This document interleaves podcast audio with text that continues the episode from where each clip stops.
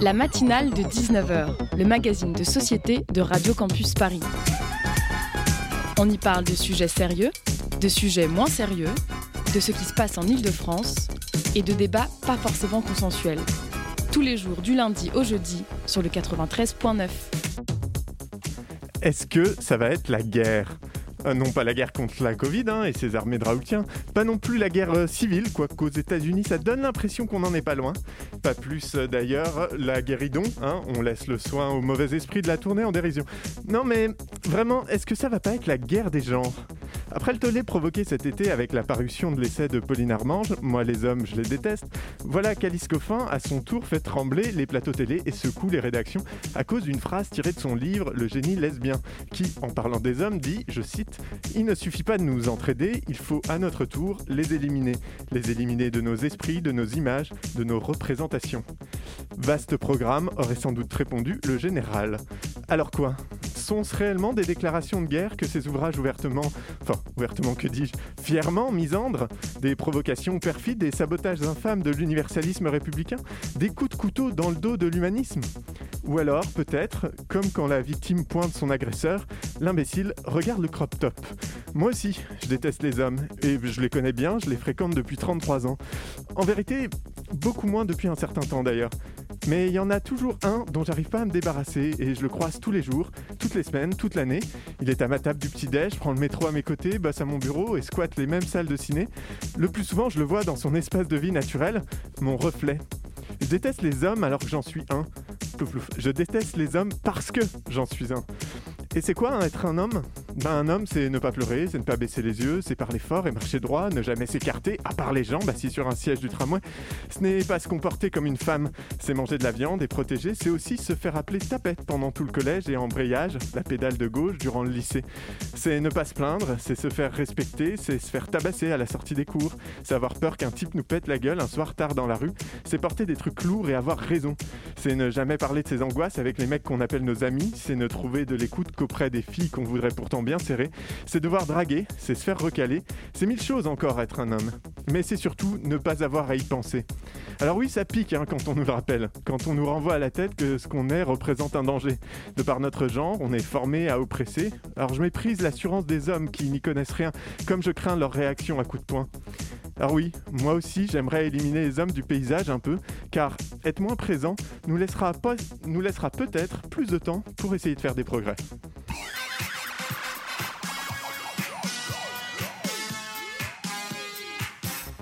Et bonsoir, bonsoir auditrice, tu es sur Radio Campus Paris, c'est la matinale de 19h et je suis Pitoum. Ce soir, nous recevons Margot Archimbault et Aude Loyer-Brocard de l'association Les Gougères, autrice et game designeuse d'un jeu de plateau en cours de production, Désobéissance, qui se veut être un outil de sensibilisation à l'égalité entre les femmes et les hommes et à destination des, jeux, des jeunes pardon, et des moins jeunes. Le but du jeu, renverser la société rien que ça. Autant te dire auditrice que j'ai déjà mon pull à capuche. En seconde partie d'émission, Elsa zoomera sur la précarité menstruelle des étudiantes en compagnie de Tina Biard, directrice de la Maison des initiatives étudiantes. Et enfin, Alexandra et Audrey de la rédaction de Radio Campus Paris viendront bigarrer cette matinale de leur chronique colorée. Tout cela te sera servi, auditrice, entre quelques good vibes musicales sélectionnées par Simon. Nous, en général, on dit euh, la personne qui commence, c'est la dernière personne qui a fait la vaisselle. Alors, moi, je crois que je l'ai fait hier soir. Ouais, donc c'est toi. Sur nous deux, c'est toi. Moi, je l'ai fait hier soir aussi. À quelle heure À quelle heure? C'était vers 23h. 23h, ouais. On va dire que du coup, tu commences. Alors, du coup, mon personnage est Cinabre, donc je peux me déplacer de deux quartiers au cours d'une seule action. Alors, bah, de toute façon, là, il faut essayer de tout retourner. Donc, euh. voilà, donc ça correspond. bon, c'est les pions un peu homemade, mais euh, tu es là, donc. donc au départ, voilà, tu es au niveau de, de la carte euh, qui. Allez hop. Je bime. Donc tu vas là et tu décides de répondre à une question, pardon, ça les plus. Alors. Alors, donc du coup c'est une question à choix multiple. on a une minute pour... Tu as une minute pour répondre. Donc, qu'est-ce que le test de Bechdel? C'est un test pour détecter les maladies de fœtus, du fœtus, un test qui évalue la présence et l'importance des personnages féminins dans une fiction, ou un test qui évalue la présence et l'importance des femmes dans des postes à responsabilité? Eh bien, c'est la deuxième réponse. Euh, un test qui. Tout à fait, tout à fait. tout à fait. Euh, donc dans le test de Bechdel, effectivement, la fiction doit répondre à trois critères au moins deux personnages féminins identifiables par un nom, et ces deux, deux personnages féminins parlent ensemble, et enfin, elle parle d'autres sujets que un ou des hommes dans leur conversation. Et c'est assez triste parce que si on fait ce test sur tout plein de films d'Hollywood, eh ben, il y en a quand même encore aujourd'hui une grosse majorité qui ne le passe pas. Alors qu'évidemment, si on les remplaçait les femmes par des mecs, bah 100% quasiment des films le passeraient. Euh. Euh, celle-ci, c'est donc une carte bien jouée antisexiste. Tu as trouvé une bague anti-relou. Elle te permet d'éviter les conséquences d'une carte sexisme. Donc les, cartes euh, qui vont par la suite avoir un effet genré ou sexiste, tu peux conserver cette carte et la jouer quand tu veux à tout moment, tu peux la donner ou également à un autre élève. Elle n'est valable qu'une fois. Voilà, c'était un extrait de, euh, du, live Twitch euh, de Game Impact sur le jeu des obéissances. À mes côtés dans le studio, euh, Kadija de la rédaction de Radio Campus Paris. Salut. Salut. Ça va? Ça va très bien et toi? Ça va, merci. Et bien sûr, Margot Archimbault et Aude Loyer-Brocard de l'association Les Gougères, avec également Noémie Leget qui est avec nous mais sans micro. bonsoir à toutes les trois. Bonsoir. Alors, on va, on va commencer euh, tout de suite euh, par euh, le vif du sujet. C'est, vous êtes six normalement. Alors d'ailleurs, si vous voulez citer les personnes qui ne sont pas présentes, allez-y. ouais, on est six. donc avec nous, il y a aussi Solène Toutu, Pauline Petitot et Perrine Asquette. Et, et si, si vous êtes retrouvés toutes les six comme ça, comment ça s'est passer en fait la genèse de désobéissance On va parler du contenu du jeu évidemment, mais déjà, à quel moment on se dit euh, on, va, on va faire un jeu? C'est on est en soirée, on se fait chier euh, il n'y a plus d'alcool. Euh, en fait, c'est venu d'une initiative de Noémie qui nous a. On est, on est toutes copines à la base, toutes les six. Et donc, Noémie, un jour, nous envoie un message. Elle s'était fait emmerder dans la rue. Enfin, bon, des messages qu'on s'était envoyés régulièrement, ça arrive quand même souvent. Et, euh, et elle nous dit bah, j'en peux plus, quoi. Faut qu'on fasse quelque chose. Faut, faut que nous, nous-mêmes, on fasse un truc. Faut qu'on trouve un moyen d'intervenir. Et euh, on s'est donc réunis et puis euh, on s'est pas mal posé la question de, quoi faire, de comment faire de la sensibilisation, à qui s'adresser. Et, en fait, on était plusieurs à jouer assez régulièrement à des jeux de société. Et du coup, ça nous est venu assez vite. On s'est dit que c'était un bon moyen, c'était ludique, ça nous permettait de toucher des plus jeunes, qui était a priori notre objectif, d'essayer de viser entre guillemets le plus tôt possible. Et, euh, et voilà, on, on s'est lancé, euh, on s'est lancé dans ce truc-là toutes les six. Alors, Désobéissance, le jeu, c'est un, un, jeu de société coopératif. Euh, mais en, en quoi consiste-t-il exactement?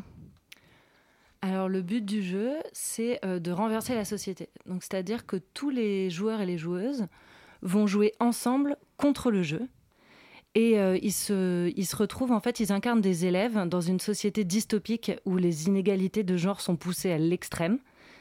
Et leur but, ça va être d'entrer dans la désobéissance et de lutter contre euh, l'État représenté par le jeu.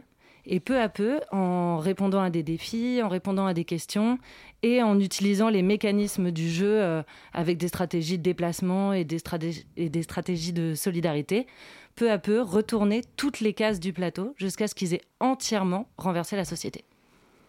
Et alors les, les, questions auxquelles on va devoir répondre, euh, j'en ai une qui m'a marqué moi Game Impact parce que je me suis trouvé bien con à essayer d'y répondre. C'était euh, euh, citer deux héroïnes de bande dessinée et deux héros de bande dessinée. Alors les deux héros, je les ai eus assez rapidement. Héroïne, euh, j'étais bloqué à Yokotsuno aussi. Euh, c'est des questions qui sont toutes. Euh, on a eu celle du, test de Brezhnev. c'est toutes des questions sur le féminisme ou ça, il y a une plus grande amplitude? Alors, c'est. Il y a beaucoup de questions sur le féminisme, ou en tout cas qui vont s'approcher de la thématique, mais pas que. En fait, va y avoir. En fait, nous, on a des questions et des défis. Euh, donc dans les questions, il y a aussi de la culture G, euh, il y a aussi euh, plein de questions sur des femmes qui sont peu connues, peu mises en avant. et après, dans nos défis, il y a aussi d'autres choses. Par exemple, on a pas mal de questions où ça va être cité 10 mots en rapport avec le terme adolescent, par exemple, ou en rapport avec le terme féminité, en rapport avec le terme homme, préjugé. Et en fait, ça, par exemple, le but, c'est d'amener les joueurs, du coup, à se poser des questions. on a eu d'ailleurs, on a beaucoup fait tester le jeu. On l'a fait tester à des amis notamment, et, et qui, du coup, quand il fallait sortir 10 termes en rapport avec la féminité, homme comme femme, c'était vraiment talons aiguilles, jupe, etc. Et eux-mêmes étaient complètement scandalisés des réponses qui leur venaient. Donc voilà, on a à la fois des questions comme ça, culture assez axées autour du féminisme, et d'autres questions qui sont là justement pour créer du débat, amener de la réflexion. C'est euh, un point qui m'a interpellé euh, avec le jeu et euh, on, va revenir en détail aussi sur le contenu et sur d'autres la manière dont, dont il s'est créé, dont vous l'avez fait affiner, évoluer, parce que si j'ai bien compris, il vous est pas sorti il y a six mois, hein, c'est un long process. Mais c'est le titre en fait, désobéissance. Euh, qui me paraît euh, particulièrement intéressant euh, dans une perspective de toucher le plus grand monde, c'est-à-dire qu'on n'est pas sur le jeu les femmes prennent le pouvoir, enfin je caricature, mais on est sur quelque chose qui est beaucoup plus global. Il y a, pour vous, il y a d'autres aussi, d'autres ambitions que la question de l'égalité homme-femme ou du féminisme qui, sont, qui traversent le jeu ou où ça, j'aimerais comprendre voilà le choix de ce titre-là en fait. Alors en fait au départ euh, on voulait toucher donc des lycéens et euh, les lycéens ils vont pas jouer à un jeu euh, qui s'appelle si vous voulez en apprendre un peu plus sur l'égalité de manière calme et éducative voilà. Avec Squeezie ça marche. Du coup, on a réfléchi et donc comme on était dans une société dystopique et qu'il fallait renverser la société, on s'est dit bon les élèves qu'est-ce qu'on leur interdit de faire, c'est de désobéir. Et en même temps, qu'est-ce qui est intéressant quand on est dans une société qui euh, ne respecte pas nos droits ou ne respecte pas qui on est en tant que personne bah, C'est important de savoir quand est-ce qu'il faut désobéir et pourquoi. Donc nous, notre jeu, on l'a orienté essentiellement sur les inégalités de genre et d'ailleurs, on a été obligé de se limiter aussi dans tous les sujets qu'on abordait parce que euh, justement, on voulait faire de la sensibilisation, on voulait que les associations puissent utiliser notre jeu et on voulait qu'il soit accessible pour des jeunes qui n'avaient peut-être jamais entendu parler de problèmes d'égalité ou qui ne voyaient pas le souci. Euh. Donc voilà, donc pour qu'il soit accessible au plus grand nombre, on a dû limiter les sujets. On s'est limité du coup aux inégalités de genre, mais on voulait euh, intégrer aussi cette idée que voilà que parfois ça vaut le coup de se poser la question de pourquoi on agit de telle manière. Dans les test que vous avez mené, alors peut-être vous pouvez déjà nous parler un petit peu justement, vous avez dit que vous avez beaucoup testé le jeu, vous l'avez testé depuis quand? Avec qui? Comment? Enfin, qu'est-ce qui... Euh, du coup, alors le jeu, ça a fait euh, un peu plus de trois ans qu'on travaille dessus. Euh, ça a été, c'est un long processus parce qu'en fait, aucune de nous ne, aucune de nous n'avait jamais fait ça. C'est pas du tout notre, métier. C'est vraiment, on, a tout appris sur le tas. Donc ça a été un, assez long processus et nous, on a eu du coup trois prototypes qui fonctionnaient. Euh, et du coup, on les a tous fait tester euh, plein de fois. Je pense qu'on a dû faire une cinquantaine de tests à chaque fois avec, euh, enfin, je sais pas, au moins, une cinquantaine de tests. On l'a fait tester d'abord à nos amis, à notre cercle proche, et puis à notre cercle de moins en moins proche, et notamment à des, jeux, à des gens qui étaient un peu plus habitués à ce genre d'exercice. Notamment, on l'a fait tester à des amis qui bossaient dans des ludothèques, euh, à beaucoup d'amis qui étaient joueurs, qui avaient l'habitude de jouer à beaucoup de jeux de société. Et puis, on l'a fait tester à des gens plus jeunes, puisque c'était notre cible aussi. Donc là, on est allé chercher parmi euh, nos, petits frères, nos petites sœurs, euh, voilà. Et puis, et puis, on l'a beaucoup fait tester aussi en famille, pour voir si c'était possible de jouer justement avec plusieurs générations en même temps si c'était un jeu où c'était possible de jouer en étant un ado et de jouer avec son père présent ou enfin voilà ou ses grands-parents ou voilà. Il y a des différences de réception du coup en fonction des âges?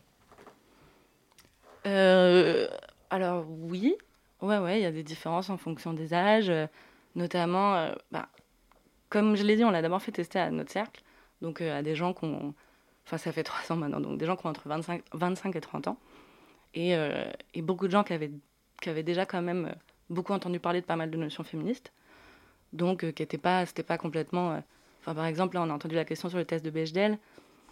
Pour la plupart d'entre eux, c'était pas une notion complètement inconnue, alors qu'avec des gens plus âgés, c'est beaucoup plus compliqué. et chez les gens plus jeunes, il y a un peu des deux en fait. Il y a pas mal de gens qui sont hyper sensibilisés déjà et, et d'autres pas du tout. Donc c'était assez, assez divers. Parlez-nous un petit peu de, votre association Les Gougères et pourquoi avoir choisi le mot Gougère justement? Alors, mais en fait, au départ, on était juste toutes les six, on se regroupait pour travailler sur le jeu, etc. Puis après, on s'est dit qu'on aimerait bien protéger ce qu'on faisait et puis donner plus de sens euh, quand on allait voir les gens.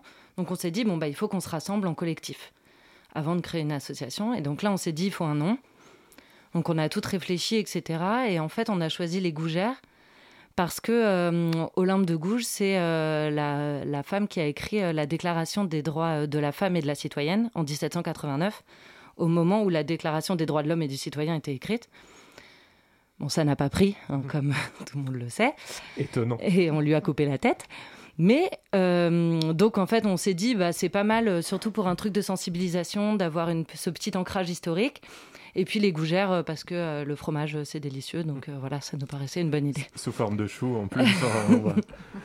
on, va, être clair. Vous avez donc monté, monté l'association. Aujourd'hui, elle vous sert essentiellement pour le jeu euh, est-ce que du coup elle a des ambitions euh, de, d'aller au-delà? Est-ce qu'il y a déjà des projets qui, qui, l'éloignent un peu du jeu? Ou ça reste vraiment une structure qui est, euh, qui est spécifique pour le jeu pour l'instant? Pour l'instant, c'est vraiment la structure qui entoure notre jeu et qui nous permet d'aller à l'extérieur et d'avoir une vraie cohésion d'équipe à nous six et de pas arriver en disant on est six copines. en fait, ce jeu, on l'a pris au sérieux. Et donc l'association, elle permet aussi que les gens ils nous reconnaissent bah, comme euh, des personnes sérieuses qui ont travaillé sérieusement sur un projet. On, va en parler après, j'imagine, une petite pause musicale, mais on va le dire quand même une première fois et on le redira parce que c'est important. Euh, les via les Gougères, via l'association, aujourd'hui, vous avez lancé une campagne de crowdfunding pour éditer le jeu, c'est ça? Oui, tout à fait. Voilà, c'est sur Hello et on en parle tout de suite après. Euh, ben, ce qu'on va écouter, je ne sais pas, c'est pas moi qui ai choisi.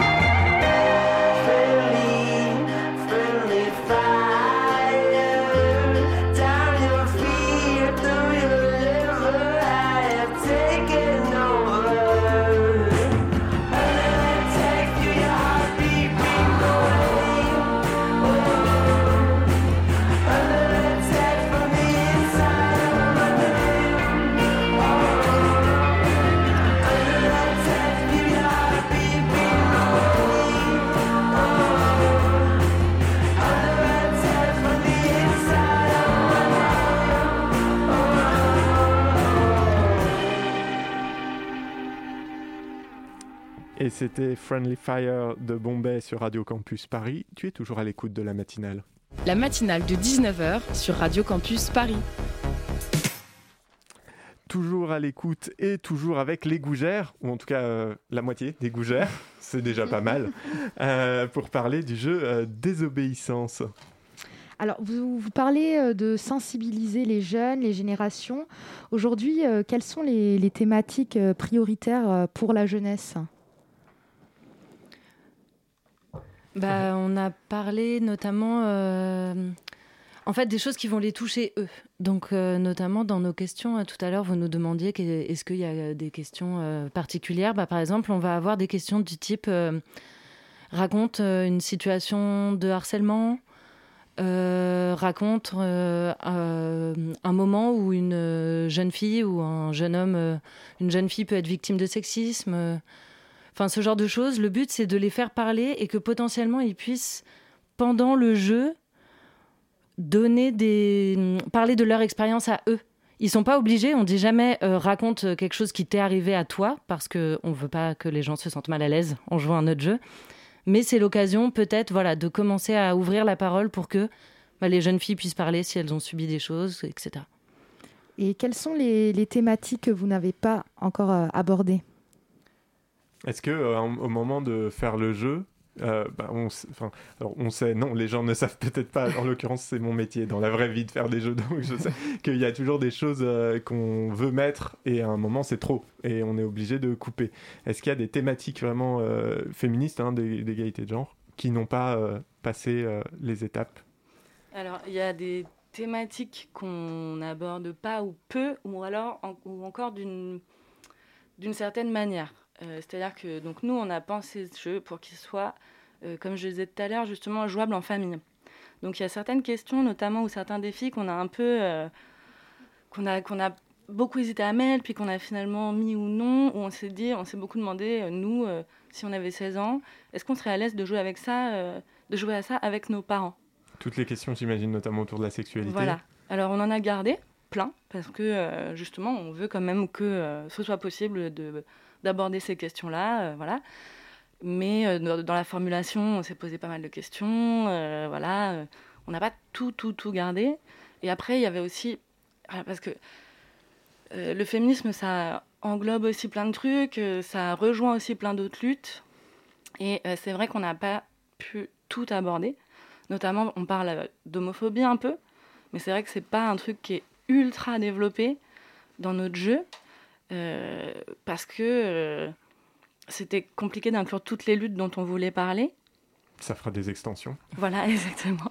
Et puis il y avait aussi des trucs euh, où on n'est pas forcément légitime, on se sentait pas forcément légitime de prendre la parole là-dessus. Enfin, nous, on est, euh, on est six femmes euh, blanches. euh, et il y, a des ch- il y a des choses dont on parle, mais on veut pas prendre la parole. Voilà. Euh, pas, si tu veux peut-être. euh, Ouais. Puis en plus, c'est un jeu de sensibilisation. Donc le but, c'est qu'il soit dans les mains de gens qui sont justement pas sensibilisés. Et donc c'est pour ça qu'on a aussi fait attention euh, à ce que ça reste accessible. Et donc, euh, bah, comme on disait chez Game Impact, nous, on est militante. Notre jeu, il est moins militant que nous. Parce que notre but, c'est que tout le monde puisse y jouer et que le plus de gens possible puissent être sensibilisés via ce jeu. Et donc le but, c'est pas de les bloquer tout de suite avec euh, notre combat militant qui, pour le coup, est beaucoup plus loin que ce que peut être euh, un lycéen ou une lycéenne euh, de 16 ans qui débarque, ou même le professeur qui veut le faire jouer à ses élèves. J'allais justement poser cette question pour, pour connaître un peu vos positionnements respectifs euh, en tant qu'autrice euh, du, du jeu. Donc vous êtes euh, toutes les six, qu'on vous définissez comme militantes, vous militez dans des associations autres ou, ou c'est plus une, enfin, c'est une manière simplement d'affirmer votre engagement vis-à-vis de ces causes-là en général? Bah oui, je pense que oui, on est toutes militantes. Alors après, est-ce qu'on milite via d'autres associations? On n'est pas.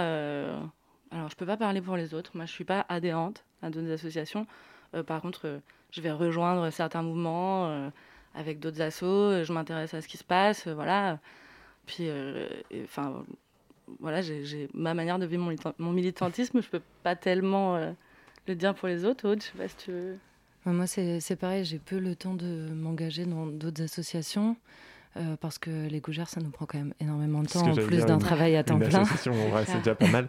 Mais par contre, euh, voilà, le militantisme, on va le vivre bah, en soutenant d'autres associations et d'autres euh, femmes qui vont s'engager sur des combats différents. Et bah, après, il va se faire en manifestant dans la rue quand on pouvait, ce genre de choses.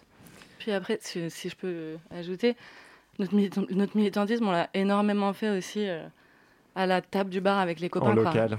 Ou au repas de famille avec les parents. Enfin, c'est ce que disait Aude. Déjà, les gouleurs, ça nous prend un temps fou. Alors, je parle même pas du temps qu'on passe à expliquer des trucs aux potes, aux potes de potes, à nos pères, à nos mères. Enfin, moi, je trouve que notre militantisme, il s'exprime aussi vachement là-dedans. Et c'est déjà beaucoup. Euh, justement, ce choix euh, d'une structure associative pour, euh, pour produire un jeu, puisque, donc, je le rappelle, sur Hello Asso, on peut aller précommander euh, une, boîte du jeu ou simplement soutenir si on a envie de soutenir la démarche. Euh, pourquoi euh, ce choix associatif? Pourquoi pas se tourner vers des éditeurs de jeux? Alors, Évidemment, dès qu'on parle de jeux un peu éducatifs, c'est vrai que les éditeurs, ça commence à réduire un peu le champ, mais il y en a aussi. d'où vient cette volonté? Est-ce que c'est un, choix lui aussi militant. Euh, au départ, le fait de se mettre en association, c'était un choix militant. Le but, c'était pas de gagner de l'argent avec ce jeu, c'était vraiment de créer un outil qui pourra être utile pour euh, faire de la sensibilisation et pour que euh, d'autres associations, des jeunes, etc., puissent apprendre plus de choses et être des plus belles personnes en grandissant. Et donc c'est pour ça qu'on s'est créé en association. Après, on n'était pas contre le fait d'avoir un éditeur parce que c'est pas parce que nous on n'allait pas gagner d'argent dessus qu'on était contre le fait qu'il soit par exemple diffusé euh, de manière plus large. Euh, on n'a pas trouvé d'éditeur. Ils nous ont, on a envoyé euh, des messages, on a essayé de participer à des festivals, etc. On n'a pas été sélectionné au festival et les éditeurs nous ont pas répondu. Et donc c'est pour ça que du coup là on, a laissé tomber un peu ce côté-là. Et on s'est lancé après un rendez-vous avec le Centre Hubertine Auclair qui nous a dit allez-y, euh, ça vaut le coup de créer quand même votre jeu. Puisque nous, quand les éditeurs voulaient pas de nous, on a failli abandonner. Et elles nous ont dit, créez votre jeu, faites un crowdfunding. Et du coup, là, on a lancé le crowdfunding sur Hello Asso. Et en fait, avec le crowdfunding, si on arrive au bout, euh, on va pouvoir faire 200 boîtes. Et sur ces 200 boîtes, il va y avoir toutes les contreparties des gens qui ont euh, participé à hauteur d'une boîte au crowdfunding. Et le reste, ce sera réservé aux associations. Et après ça, c'est fini. Nous, on n'a pas les moyens de distribuer notre jeu euh, tout seul, euh, c'est pas notre métier, on, travaille à côté, etc. Donc voilà. Donc en fait, on s'est dit, bah tant pis, notre jeu, au moins, il va être dans les mains d'associations qui pourront s'en servir comme d'un outil. Sur, euh, parlons un peu de crowdfunding qui a été lancé il y a une quinzaine de jours, quelque chose comme ça, plus Mi-septembre. Mi-septembre je suis un peu, un petit peu court, mais euh, du coup, il reste, euh, il reste une euh, quinzaine de jours encore pour le coup. Oui. qu'est-ce que et vous n'êtes pas très loin de l'objectif. Vous êtes à 9000 et quelques et l'objectif est à 10 000 si je me trompe pas. Tout à fait. qu'est-ce qu'on peut avoir Combien, combien coûte le don pour pour obtenir la boîte de jeu en contrepartie? Qu'est-ce qu'il y a comme possibilité? Euh, alors, la boîte de jeu euh, toute seule, c'est donc c'est à, partir d'un don de 40 euros. Euh, après, on a d'autres contreparties pour les dons inférieurs. Et puis après, dans les dons supérieurs, il y, a plein de trucs cool, genre les super donateurs. Ils auront une, une sérigraphie numérotée signée de notre illustratrice, dont on n'a pas encore parlé, qui s'appelle Claire Gaudriot d'ailleurs, et mm. qui, est, qui, est, super, qui nous fait qui nous fait des, des, trucs euh, trop bien. On peut les voir euh, sur nos réseaux sociaux d'ailleurs. Et, euh, et, voilà, après, il y a d'autres trucs. Il y a, notamment, il y a le, le nom de tous les contributeurs dans le livret de jeu ou sur la boîte à partir d'un don, je crois, de 60 euros. voilà. Mm. Et si je peux ajouter juste quelque chose, en fait, justement à propos de notre illustratrice, c'est aussi pour ça qu'on a mis un peu de temps et je pense que les éditeurs aussi avaient pas trop de vision de notre jeu, c'est qu'en fait, on n'avait que des prototypes qu'on faisait nous-mêmes avec des talents artistiques assez médiocres. Mais du coup, modeste, euh, disons modeste. Et en fait, on voulait absolument payer une illustratrice. On voulait pas du tout qu'elle travaille bénévolement et qu'elle soit peut-être payée si le jeu marche, etc. On voulait vraiment pas voilà, prendre ce risque, enfin faire prendre ce risque à quelqu'un. donc c'est pour ça aussi qu'on a mis du temps. Et donc c'est pour ça là aussi qu'on fait notre crowdfunding. Et là maintenant normalement on a assez d'argent, on sait qu'on va pouvoir la payer, donc ça c'est super. C'est une illustratrice que vous connaissiez ou qui comment comment s'est passée la rencontre avec elle? Non, en fait nous on a mis une annonce parce que quand on a su qu'on allait faire un crowdfunding, on savait qu'il nous fallait absolument quelques éléments euh, graphiques quand même pour le, présenter et tout. Donc on s'est mis à chercher. En fait, on a mis une annonce euh, sur euh, Facebook, il me semble, Et, Instagram, et on a eu pas mal de réponses. Et donc on a rencontré pas, mal de, pas mal de gens, pas mal de femmes en fait, parce que c'était une de nos conditions. Et, et puis voilà, ça s'est fait finalement avec elle, ça nous plaisait ce qu'elle faisait. On, le, le, courant passait super bien, et passe toujours aussi bien d'ailleurs. Donc donc voilà. Dernière question, euh, Vous aviez euh, déjà une idée des, illustrations euh, que vous vouliez en fait montrer ou est-ce que c'est plutôt l'illustratrice qui, vous a proposé justement des idées? En fait, nous, on avait fait un mood board. donc, on avait rassemblé plein d'images qui nous plaisaient pour le plateau, pour les personnages. voilà. Et en fait, on l'a présenté à l'illustratrice. Et c'est pareil aussi, euh, on voulait vraiment que, euh, bah, par exemple, les, les personnages, les élèves qu'incarnent les joueurs et les joueuses soient vraiment euh, divers et que ce soit pas cliché, que ce soit pas sexiste et que ce soit pas voilà. donc on voulait qu'il y ait vraiment tous les physiques, tout, que tout soit représenté, que tout le monde puisse se sentir représenté dedans. Et Claire, en fait, nous a proposé des personnages. Elle n'avait jamais travaillé comme ça enfin sur ce type d'illustration en aplat, etc., que nous, on aimait beaucoup. Et quand elle nous a montré ses premiers personnages, bah, on est tombé amoureuse de notre jeu, encore une fois. Et on va encourager euh, toutes celles et tous ceux qui nous écoutent à aller euh, tomber amoureux, amoureuses aussi, euh, puisque on peut retrouver donc évidemment le, le, crowdfunding sur Hello Asso, on peut vous retrouver sur Facebook les Gougères, sur Instagram, sur Twitter les Gougères toujours. Euh, du coup, évidemment, on, encourage tout le monde à, aller voir et à soutenir votre démarche militante. Euh, merci beaucoup, Margot Archambault, Aude Loyer-Brocard, Noémie Leget de l'association Les Gougères, euh, autrice et game designer du jeu Désobéissance, en pleine campagne de crowdfunding, on vient de le dire. Et merci d'avoir été avec nous et l'avoir présenté. Et aussi, si vous voulez voir un peu une partie en cours, il y a donc le replay du Twitch de Game Impact qui avait lieu ce week-end. Merci beaucoup, on se retrouve juste après Merci. musique. Merci.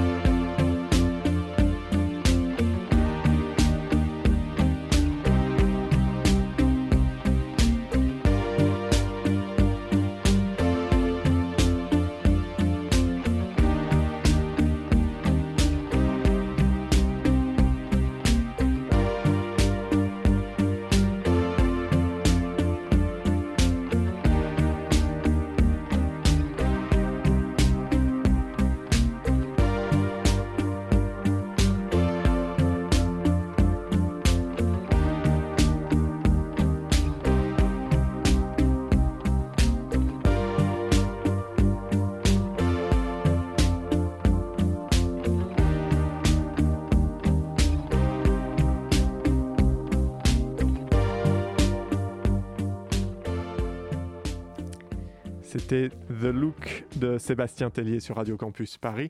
Tu es toujours à l'écoute de la matinale. La matinale de 19h sur Radio Campus Paris. Et toujours sur les ondes de Radio Campus Paris et en bonne compagnie, euh, puisque ben, c'est au tour d'Alexandra. Bonjour Alexandra, tu as préparé une chronique, j'ai bien compris, sur les oignons par contre. Oui, tout à fait. Bonjour chers auditeurs et chères auditrices. Je vous garantis qu'après cette chronique, vous n'allez plus regarder en oignon de la même façon. Alors mais pourquoi? Qu'est-ce qui s'est passé? Parce que, figure-toi, pour Facebook, il existe deux types d'oignons. Les oignons normaux et les oignons trop sexy. Trop sexy, pardon. La semaine dernière, Facebook a banni une photo d'oignon qu'une entreprise canadienne vendant des graines de plantes, la Gay Seed Company, a essayé de mettre en ligne. Nous y voyons un panier en sol rempli de boules jaunâtres. Et au premier plan, la moitié d'un oignon exposant son pâle intérieur luisant. Mais pourquoi Facebook a réagi si strictement? On, parle vraiment de légumes en fait mais oui, mais selon Facebook, ces légumes ont été positionnés d'une manière sexuellement suggestive.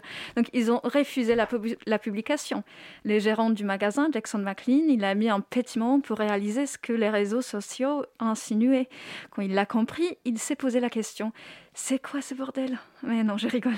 En vrai, je n'ai aucune idée de ce qu'il a pu penser, mais je m'imagine qu'il a fini par conclure ce que j'ai moi-même conclu. Écoutez bien. Sexy oignon. Alors qu'un humain regardant un oignon euh, ne voit qu'un légume appétissant, en tout cas je l'espère, l'algorithme de Facebook, lui, il voit un contenu outrageusement sexy et sensuel qui n'a rien à faire sur sa plateforme. Les oignons avec leur bulbe jaunâtre, la régularité de leurs lignes, leur forme voluptueuse. Euh, non, non, je t'arrête. Nos auditeurs et auditrices vont penser que nous sommes totalement dévergondés dans cette radio. Et elle est si évidente, cette suggestion. Euh, Jason McLean la verbalise lui-même. Je suppose que quelque chose dont les deux formes rondes pourrait être interprété comme dessin ou, ou quelque chose comme ça. Et si à l'image on ajoute les textes de l'annonce décrivant l'oignon comme étant extrêmement sucré, doux et gros, cela a pu être fatal à la publication. Ou une autre solution, l'intelligence artificielle qui modère Facebook aurait un petit penchant pour les oignons. Alors, supposons quand même qu'il s'agit d'une simple erreur et pas d'un goût particulier l'intelligence artificielle. Rappelons tout de même que notre radio est un lieu sûr, pas de jugement. Hein. Ah, tout à fait. Euh, bon, c'était bien une erreur. Facebook l'a repéré assez rapidement. Max Sinclair, responsable de communication Facebook Canada, s'est confié à la BBC. Nous utilisons une technologie automatisée pour empêcher la nudité de nos applications, mais parfois elle ne distingue pas un oignon voilà voilà dans bien, vous savez. Malheureusement, elle n'a pas précisé ce que c'est vous savez, mais moi je précise que voilà voilà, c'est le nom de l'oignon. Nous savons très bien ce que représente ces vous savez. Tant mieux. Facebook a donc restauré cette tendance et quant au directeur du magasin lui, il s'est bien marré. Ironiquement, le fait d'avoir été censuré sur Facebook lui a fait la meilleure publicité.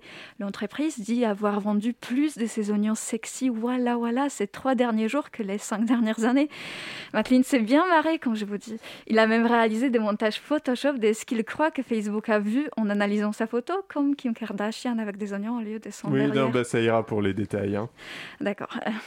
Mais le fait que le bot de Facebook voit des seins dans des oignons reflète un problème bien plus large, celui de la modération automatisée du réseau social qui, dans des pareils cas, prouve clairement qu'elle n'est pas infaillible. Entre janvier et mars 2020, selon The Guardian, euh, la plateforme a supprimé près de 40 millions de contenus montrant de la nudité et 99,2% d'entre eux ont été supprimés automatiquement par l'intelligence artificielle de la plateforme. Sur cette même période, il y aurait eu environ 3 millions d'appels contre ces suppressions. 613 000 publications ont finalement été restaurées. Cela veut dire 613 000 d'erreurs. Si Facebook a du mal à filtrer les contenus sexuels sur, sa plateforme, son algorithme semble encore plus perdu quand il s'agit de filtrer des discours haineux, par exemple. Ne parlons même pas de fake news. Mark Zuckerberg, le fondateur du réseau social, avait admis en 2018 qu'il est beaucoup plus facile de créer un système d'IA capable de détecter un téton que déterminer ce que représente un discours de haine. Dans le cas de l'oignon voilà voilà, c'est un loupé. Je ne pourrais pas dire mieux. Merci Alexandra.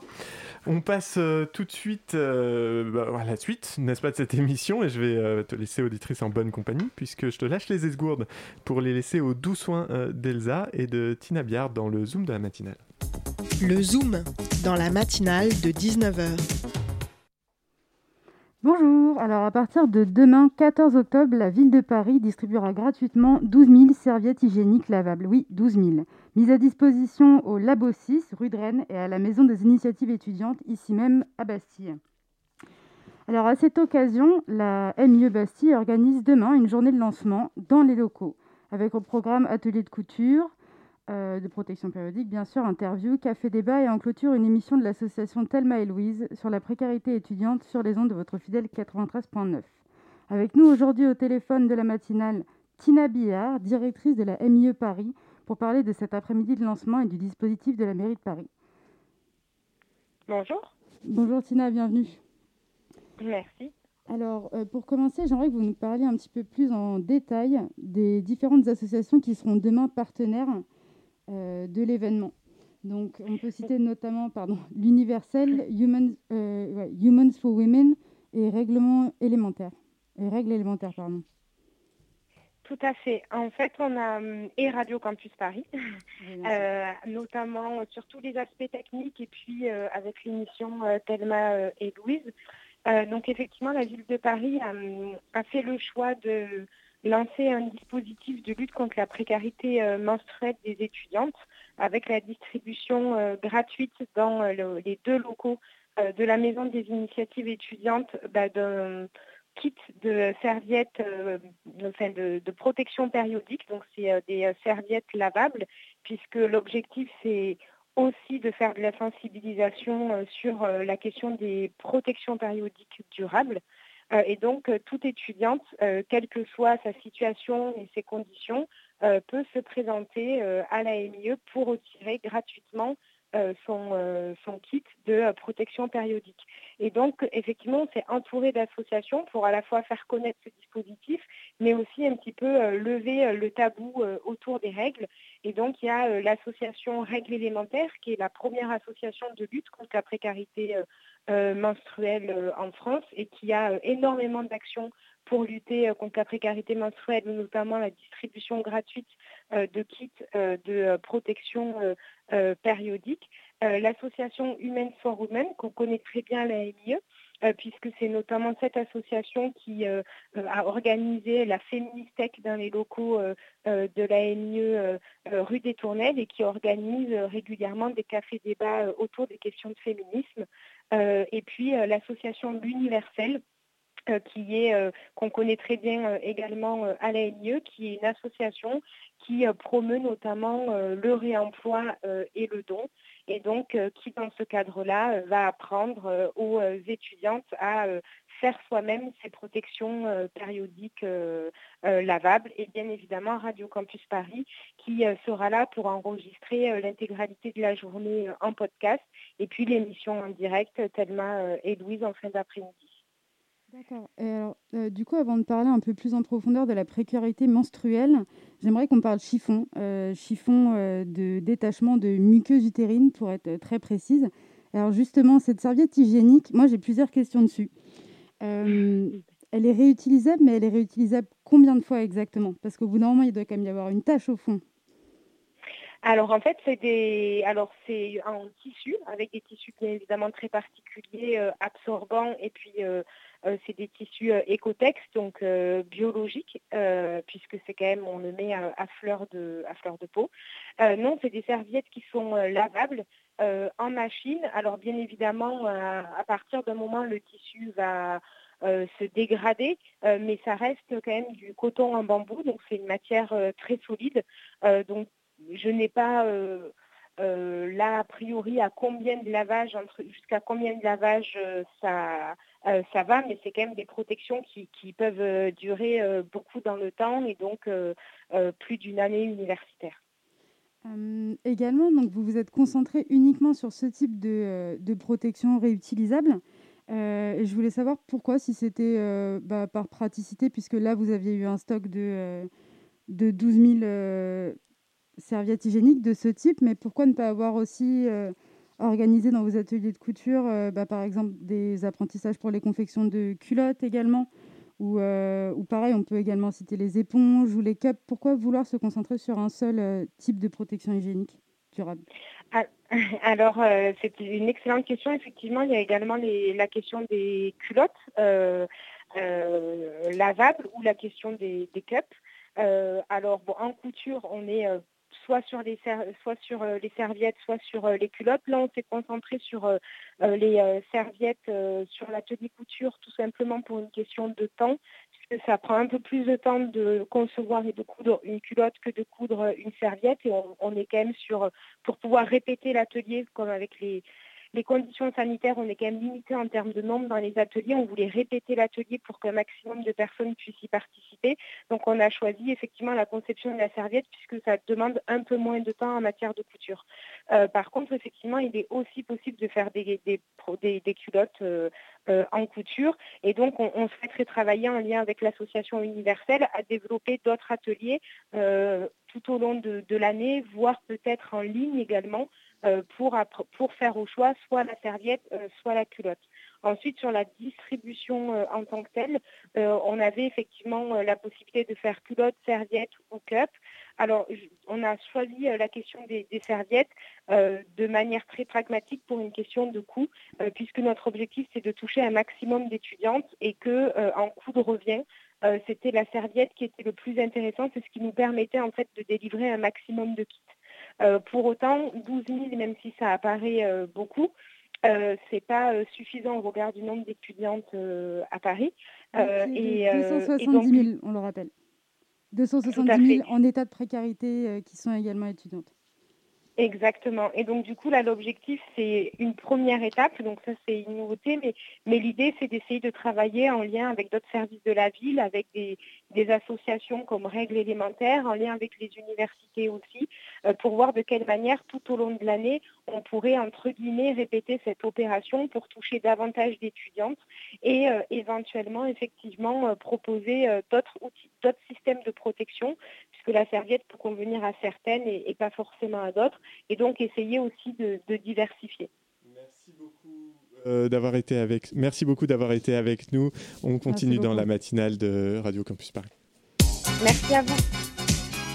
La matinale de 19h du lundi au jeudi sur Radio Campus Paris Audrey, Audrey, tu nous parles euh, d'Asie et plus précisément de la fête nationale à Taïwan qui a eu lieu ce samedi. Certes, la cérémonie de la Corée du Nord a un peu éclipsé cette fête nationale de l'actu, mais cette année, Taïwan fête le 109e anniversaire de la première République de Chine fondée en 1911.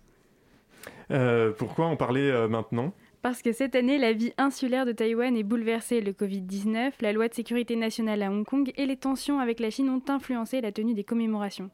Par exemple, sur le palais présidentiel à Taipei, on pouvait voir des masques chirurgicaux qui illustrent la gestion de la crise sanitaire du Covid-19. Pour rappel, le pays déclare un peu plus de 500 cas et seulement 7 morts sur 23 millions d'habitants. Mais que symbolise cette fête? La fête nationale à Taïwan est surnommée Fête du double 10. Elle fait référence à la naissance de la première République de Chine le dixième jour du dixième mois. Pour le savoir, il faut revenir au 10 octobre 1911. C'est la fin de l'époque impériale en Chine. La dynastie des Qing est renversée par un mouvement populaire.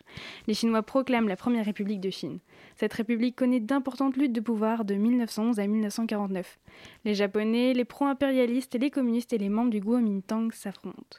Alors, mais qu'est-ce que c'est que le Kuomintang? C'est le parti qui donna naissance à la première République de Chine. Il devient le parti dominant jusqu'à la victoire du Parti communiste chinois. Au prix d'une guerre civile, de nombreux Chinois décident de quitter le pays. Ils rejoignent en, partie Taïwan, qui vient d'être rétrocédé par le Japon après la Seconde Guerre mondiale. Donc l'île accueille les opposants au nouveau régime en place, la République populaire de Chine de Mao Zedong. Par conséquent, la Chine n'a pas gardé le jour du 10 octobre 1911 pour fête nationale. Seul Taïwan l'a fait.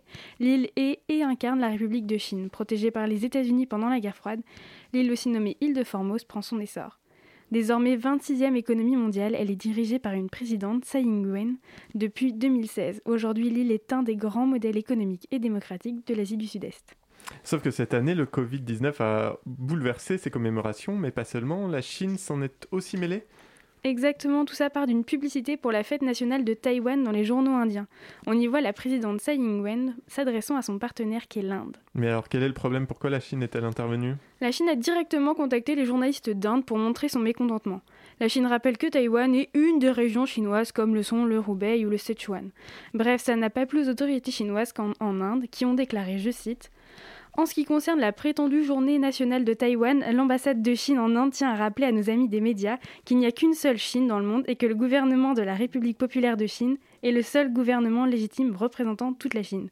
Cette remarque s'inscrit dans la longue lignée des menaces et tensions de Pékin vers l'île de Formose.